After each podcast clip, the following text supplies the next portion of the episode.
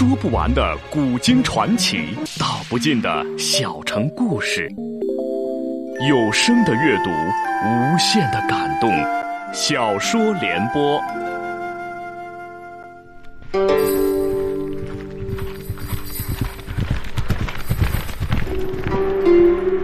齐桓公用才无度，好酒好猎好女人，但他最爱惜人才。哪怕是曾要自己命的人，在贤相管仲等人的辅佐下，九合诸侯，荣登霸主宝座。请听秦俊的长篇系列历史小说《春秋五霸之齐桓公》，由时代播讲。鲁桓公道：“这个寡人早已知道，寡人想问。”夫人在宫中何处？譬如是东宫啊、西宫啊，还是其他嫔妃住所？谍报道，全都不在。鲁桓公道：“何以知之？”谍报道：“齐侯元妃宋氏已亡，只有偏宫连氏，乃大夫连称之从妹，向来失宠，齐侯不与相处。江夫人自入齐宫，只是兄妹续情，并未与他宫嫔妃相聚。”这，鲁桓公朝鸡案上狠狠擂了一拳。这个贱，硬生生将人字吞了回去。又等了半个时辰，从人来报，夫人出宫来了。齐桓公也不答话，盛怒以待。约有一盏茶功夫，果见文姜姗姗而来。齐桓公强压怒火道：“夜来宫中与谁饮酒？”文姜答：“同莲妃呀。”鲁桓公问：“几时散席？”久别话长，直到粉墙月上已半夜矣。鲁桓公问：“你的兄长曾来陪饮否？”文姜曰：“妾兄不曾来。”鲁桓公笑而问道：“难道兄妹之情不来相陪？”文姜曰：“不瞒您说，饮至中间，曾来相劝一杯，及时便去。”鲁桓公再曰。你散席之后为何不出宫？文姜曰：“夜深不便。”鲁桓公又说：“你在何处安歇？”文姜变脸说道：“你问这话何意呀？”鲁桓公道：“你不必惊慌，寡人只是随便问问而已。”文姜道：“如此说来，臣妾正告您，宫中许多空房，岂少臣妾下榻之处。”臣妾自在西宫过宿，即昔年守宫之所也。陆桓公道：“你宿于何处，倒也无关紧要。寡人很想知道你缘何起来推迟，让寡人挂念。”文姜曰：“夜来饮酒劳倦，不觉过时。”说到“过时”二字，桓公顿生醋意，略略抬高了声音问道：“你既然宿于宫中，何人伴宿？”文姜曰：“宫娥呀。”鲁桓公冷笑一声道：“怕不是宫娥吧？您这话是什么意思？”“没有意思，寡人只是想知道一下你的长兄宿于何处。”文姜不觉面赤道：“君侯诧异，为妹的怎管哥哥宿处？言之可笑。”鲁桓公道：“只怕为哥的倒要管妹子宿处了。”文姜摇头说道。君侯之言，臣妾不懂。鲁桓公又是一声冷笑：“你不要装迷，你昨夜所干之事，寡人尽知了。”文姜硬着头皮道：“臣妾所干何事，请君侯明示。”鲁桓公道：“你非要逼寡人说出来吗？”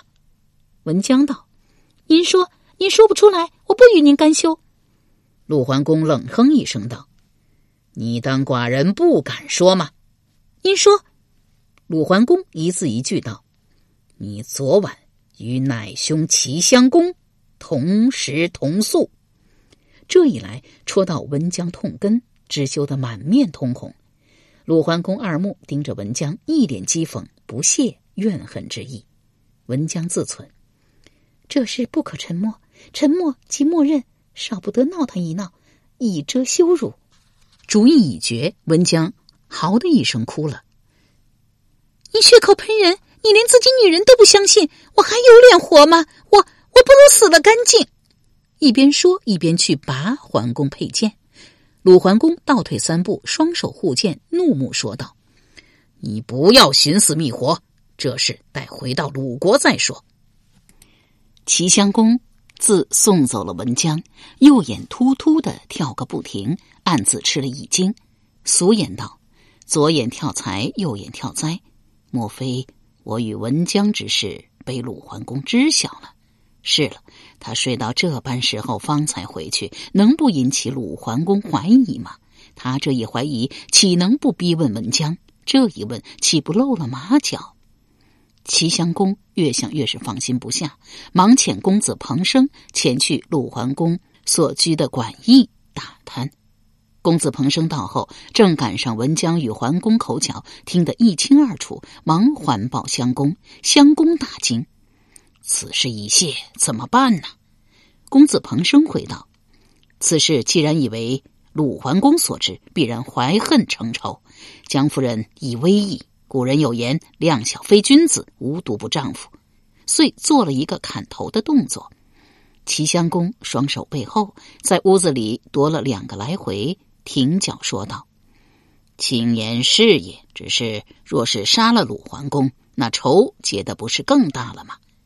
公子彭生道：“非也，鲁桓公一死，世子同必然即位。这世子乃江夫人之子，君侯之生也，且是君位因您而得，不知如何感激才好，岂能与其为仇乎？”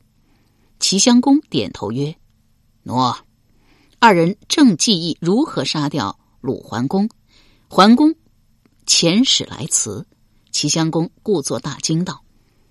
鲁侯此来专为伐郑之事，是为深意，却要反国，这却为何呀？来使回道：“不瞒君侯，我们主公之位，乃由公子鬼手中夺得。鬼之党徒贼心不死，有作乱之意，吾知主公不得不回也。”齐襄公道：“俗话不俗，十里无真信。屈父临淄相距何止十里？三百里也不止。”况那公子鬼已死去十余年，尚可为乱乎？还请贵使转禀鲁侯，让他尽管放心住下，让寡人好好的尽一尽地主之意。来使道：“谢谢君侯一片好意，有道是小心无大差。作乱之事事关社稷，宁可信其有，不可信其无。请君侯及时放我君臣归鲁。”齐襄公沉吟片刻道。既然鲁侯执意要走，寡人也就不再挽留。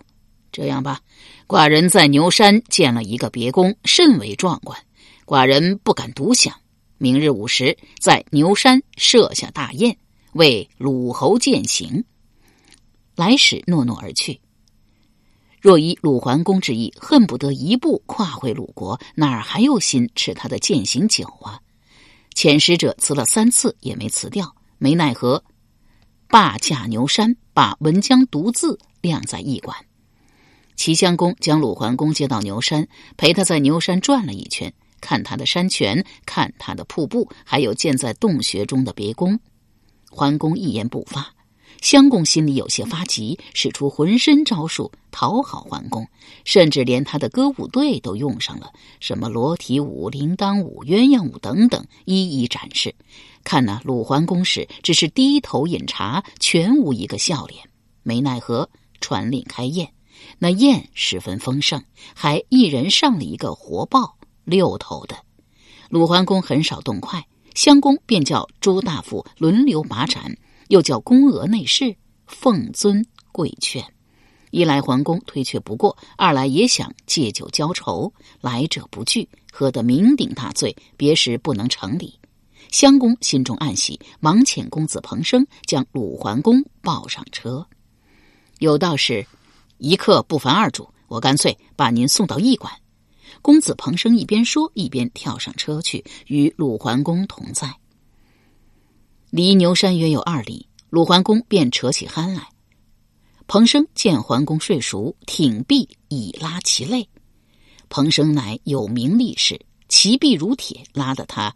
肋裂骨折，大叫一声，血流满车而死。彭生见鲁桓公已死，跳下车来，对众人说道：“鲁侯最后重恶，速驰入城报之主公。”众人虽觉蹊跷，谁敢多言？将车赶到临淄，报之齐襄公。齐襄公闻鲁桓公暴轰，假装哭了一阵，命人将鲁桓公后殓入棺，使人报鲁迎丧。鲁之从人明知鲁桓公死于齐襄公之手，又不敢言，扶着桓公灵柩，悄然回国。鲁国大臣见了鲁桓公棺材，少不得询问死因。从人便将文姜如何与乃兄淫乱，桓公与文姜如何口诀，以及公子彭生如何杀了桓公等情况，一一讲说了一遍。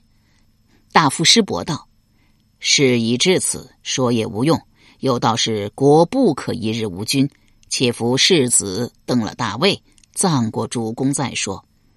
公子庆父字孟，乃桓公之庶长子。一撸袖子恨道：“齐侯乱伦如此，祸及君父，请借我戎车三百乘，声讨齐国。”师伯连道：“不可，不可出兵。此暧昧之事，我一出兵，必为邻国所知，自彰其丑。况……”鲁弱其强，伐未必胜，不如隐忍。但先追究车中变故，迫使齐公杀了公子彭生，以解说与列国，其必听从。庆父听了师伯之言，颇觉有理，遂依言而行。先扶世子登了大位，是为庄公。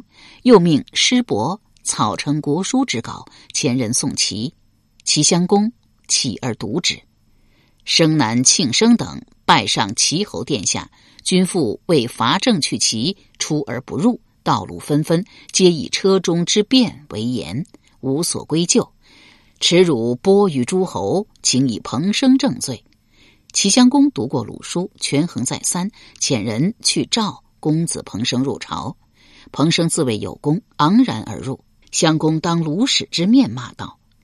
寡人因鲁侯醉酒，命你服侍上车，为何不小心服侍，使其暴轰而罪难辞？左右将彭生给朕拖下去斩首示众。彭生见襄公斩他，如何肯服？振臂高呼道：“昏君，你不要嫁祸于人！我之所以斩杀鲁侯，乃是奉你之命而行。你因文姜而杀鲁侯，犯下十恶不赦之罪。我即便变作厉鬼，也要找你索命。”襄公连连摆手，一派胡言！快快拉出斩首！左右不敢怠慢，负了彭生，斩之是曹。彭生虽死，文姜未归，鲁人皆以为耻。庄公寻之师伯，君父之仇虽报，君母留其未归，引人议论，谓之奈何？师伯道：“君夫人留其之事，主公就是不问，臣也要见。”主公可速速修书一封，送达齐侯，说您已经无父，不可无母，且又思母成疾，要迎君母归国。齐侯万无不允之理。鲁庄公曰：“然。”遣人连夜入齐，致书齐襄公。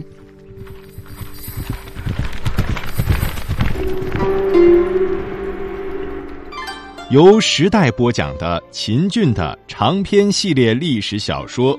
春秋五霸之齐桓公正在播出。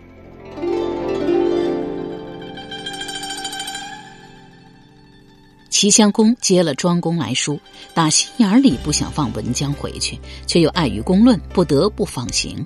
临行之际，把妹流连千声珍重，相见有日，个个洒泪而别。文姜一则贪恋襄公，二则做贼心虚。休回故里，行一步懒一步。车至高地，见行官整洁，叹曰：“此地步路不齐，正我家也。”吩咐从人回复庄公：“魏王人性贪闲事，不乐桓公，要我回去，除非死后。”鲁庄公知其无言归国，乃为助公于祝丘迎文姜居之。齐襄公每隔两月总要去高地一趟，遣人往祝丘，密迎文姜到高，昼夜淫乐，引得国人议论纷纷。公子纠深以为耻。这日，齐襄公准备车驾，又要去高。公子纠经与管夷吾反复商议，入见襄公曰：“臣弟闻听人言，您又要娶高帝私会二姐，可有此事？”齐襄公道：“你二姐丧夫独居，寡人身为长兄，理应多多呵护，去会一会，有甚不可？”公子纠道：“鲁侯之死，世人颇有繁言，且是男女有别，不可不避。以臣弟看来，那高帝你还是不去为妙。”齐襄公面如紫茄道：“有道是拴住人嘴，拴不住驴嘴。那些繁言，你竟然也信？”公子纠道：“俗话说得好，无风不起浪。俗话又说，唾沫星子淹死人。还是臣弟那句老话，那高帝您不能去。你你大胆！”齐襄公拔剑在手，大吼道：“你再胡言乱语，寡人立马斩了你的狗头！”公子纠泱泱而退，素之以管夷吾。夷吾道：“我听说有其隐者，必有其祸。我当与公子远避他国，静观事变。”公子纠道：“当去何国？”管夷吾道：“当去隋国。”公子纠道：“为甚？”管夷吾道：“隋为小国。”大国喜怒无常，小国则不敢怠慢我们。公子纠曰：“小国虽说不敢怠慢我，而我若出奔，昏君必怒，向隋讨我，怎么办？”管夷吾道：“公子勿虑，昏君不会向隋讨您。”公子纠一脸不解道：“这又为何？”管夷吾道：“先君驾崩之时。”要那昏君百年之后传位于您，他口中虽说应了下来，但心中必定不快。您这一走，他便可堂而皇之的将儿子立为储君，他高兴还来不及，怎么可能追讨您呢？公子纠频频点头道：“说的是，说的是。”当即将金银细软之物收拾了一大车，协同管夷吾、赵乎前奔隋国。鲍叔牙听说公子纠去了隋国，亦劝公子小白出奔。小白康然允之，前至举国。果如管夷吾所言，齐襄公闻听走了公子纠和公子小白，不但不怒，还有些暗自欢喜。那高帝去的愈发勤了，因恐鲁庄公出兵伐齐，便来个先下手为强，亲率重兵讨伐鲁之盟国晋国。季侯遣人向鲁求救，鲁庄公惧其兵威，行至华地而还。齐襄公灭季凯旋，文姜与鲁迎接，至主丘大摆宴席，用两军相见之礼彼此筹作，大犒齐军。这一夜正玩得兴浓之时，齐襄公突然说道：“姜妹，寡人伐季，鲁不敢救，实是窃齐之危。”寡人欲要你致书鲁侯，召他来会。他若来之，齐鲁结盟，何患霸业不成？他若拒之，寡人将成战胜之威，以兵伐鲁，鲁可得也。文姜哼哼唧唧的说：“我听您的。”翌日晨起，文姜修书一封，遣使送达鲁庄公。庄公惧其兵威，应书而来。